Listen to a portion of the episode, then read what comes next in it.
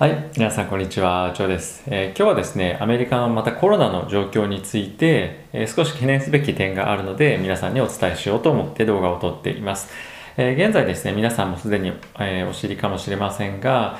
え1日の感染者の数がですね、約20万人に達しているというような状況になってきています。で、これはですね、また来週以降、どんどんどんどん増えていくんじゃないかというふうに言われていて、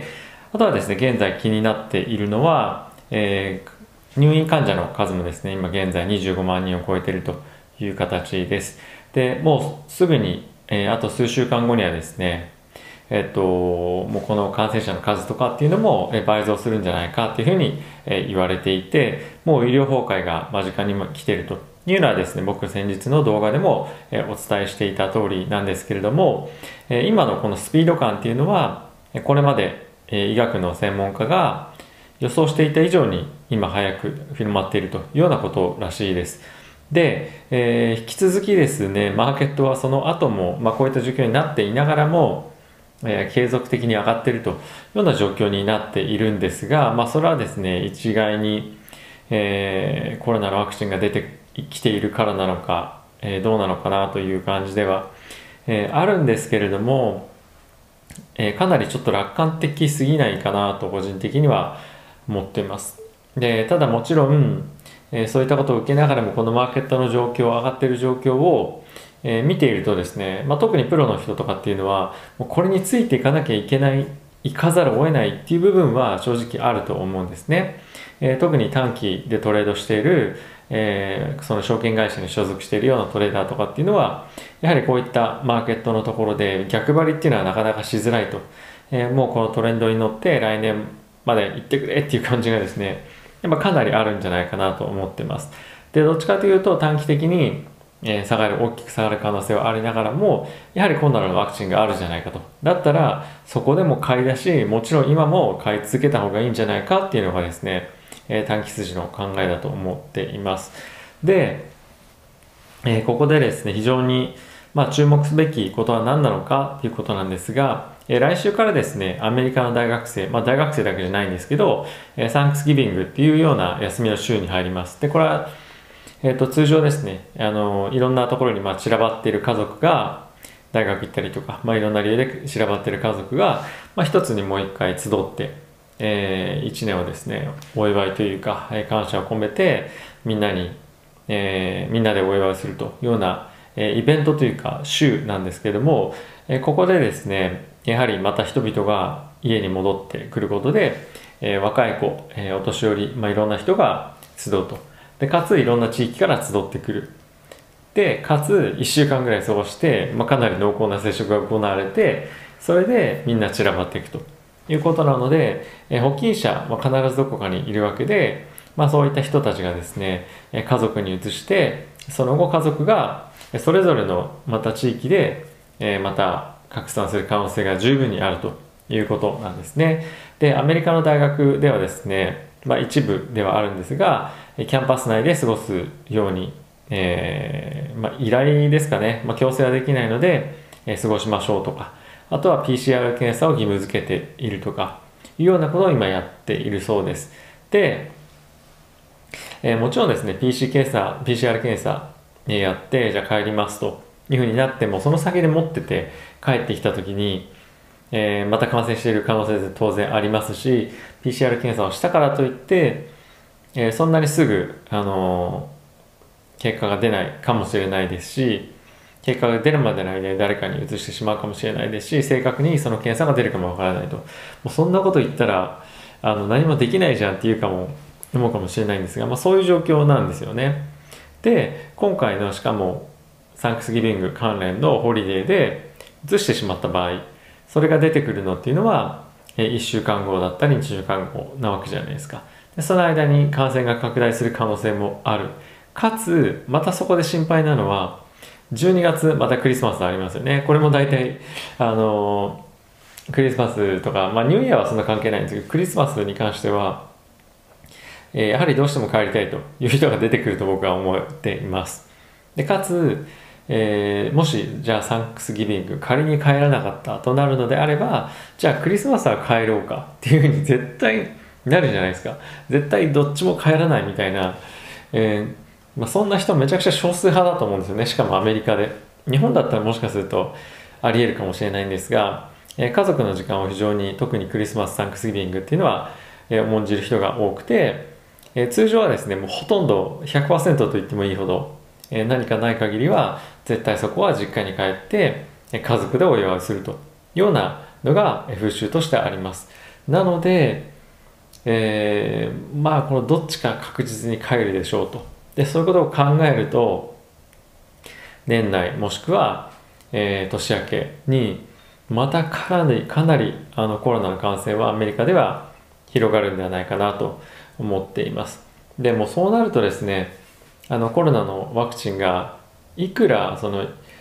医療従事者エッセンシャルワーカーの人々にとってまあたちに供給されてじゃワクチン受けられました。で、え感染はしない陰性にはならないんですがもうそもそも、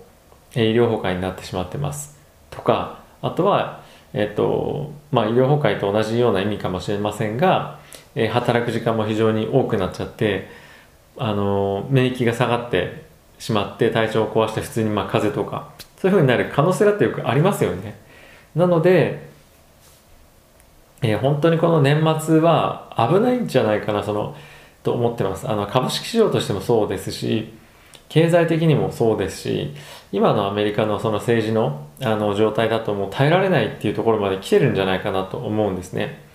でこれをじゃあどう株式市場として見ていくべきかとかっていうふうに考えるとやっぱり落ちた時には買うよねっていうふうになると思うんですよ。ワクチンがもう出てくるんだからって。なので非常に難しい、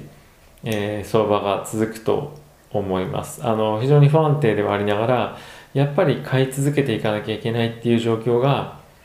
えー、まだまだ続くと思いますし当然ワクチンもですねあの他にジョーサンド・ジョンソンとか、えー、アストラゼネカとかも開発しててかつ来年に出てきますよと。で、えー、先日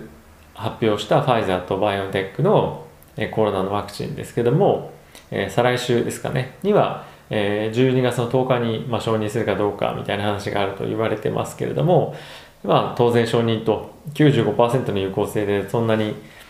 えっと副作用もないということであれば承認当然されると、えー、思うんですよね。やはりそういったニュースがあるともう買わざるを得ないという形になっているのでもう実体経済と株式市場の乖離、まあ、当然なんですけど株に乖離がめちゃくちゃありますとでじゃあマーケットは株式市場は将来を織り込みに行くので、えー、今後回復していくよねっていうふうになった時にあのー、まあそれ上がっていくのはいいんですけどやはり決算がついてきませんでしたっていうふうにえ、なるタイミングってやっぱりどっかで来る可能性がもしかしたらあるんじゃないかって僕は思ってはいるんですけどね。あの、まあ、巣ごもり株とかっていうところは引き続き強い、えー、決算出してますけどもうーんまあどうですかね。まあでもやっぱり上がっていくのかなって思っちゃいますよね。まあ一部のそのエアラインとかクルーズとか、えー、ホテルとかそういったところはやっぱりもう弱いのは分かってますと。なのでハイテク super hyper growth 株とかがどこまであの本当に決算伸ばしていけるかっていうのがこのマーケットをどこまで引っ張っていけるかっていうところに、えー、かかってると思います。なのでまず GAFA とかですね、まあ、そういったところを中心に、えー、やっていってほしいっていうのはもちろんそうなんですが、まあ、あとは、まあ、大手で言うと、まあ、Netflix とかディズニーとか、まあ、そういうストリーミング系のところもそうですしえー、Zoom だったりとかもそうですよね。あとは EV 系の、まあ、テスラとかもそうですし、やはりマーケットが個人でも、えー、機関投資家としても非常に、えー、強気で買ってるようなところっていうのは、えーまあ、しっかり伸びていってほしいなっていうのはありますね。もうおそらくそういうところ頼みの、えー、相場に今後なってくると思うので、え、自分が持ってる株価の、え、決算っていうのにも加えてこういったところが、しっかりといい決算して出してマーケット引っ張っていけるかっていうところが今後株を買っていく上でも非常に重要なポイントになってくると思いますのでぜひ皆さんもそういうところも見ていってほしいなと思ってます、まあ、とにかくですねあのコロナは本当マジでやばくてどんどんどんどんいろんなところでニュース出てますけども、え、もう今20万人感染者というふうに出ていて25万人を突破しました入院者はですね。た,、え、ただしもうここから数週間1ヶ月2ヶ月でこれが倍増すると、えいうふうに言われてます。あすみません。25万人死者ですね、えなのでもうこれのこの数字がですねどんどんどんどん増えてくるとあの死者の数もいうふうに言われてますので、えー、そこの数字だけに、えー、気を取られずにマーケットトレードするというところが重要であると同時に、えー、やはりですねこういった数字を見ると少し心が痛むなというのはあのちょっと正直あるところなので、えー、なんかそういった状況で株がどうこうとかっていうこともちょっと自分の中ではどうかなと思ったりもえー、してしまいます。もちろんねあの株取引していくのは僕も好きなのであれなんですけどなんかできないのかなとかちょっと正直思ったりもしてます一応父親の家族の会社はですねあの何十万個っていうのを何ていうんですか行政の方に寄付したりとかマスクとかましてはいるんですけど、まあ、僕も日本で何かえー、まあ、アメリカの人に対してでもいいんですが、まあ、何かやっていけたらなと、えー、思ったりもしています。まあ、募金になるのかないかわかんないんですけど、あの、少しでも早く世界中が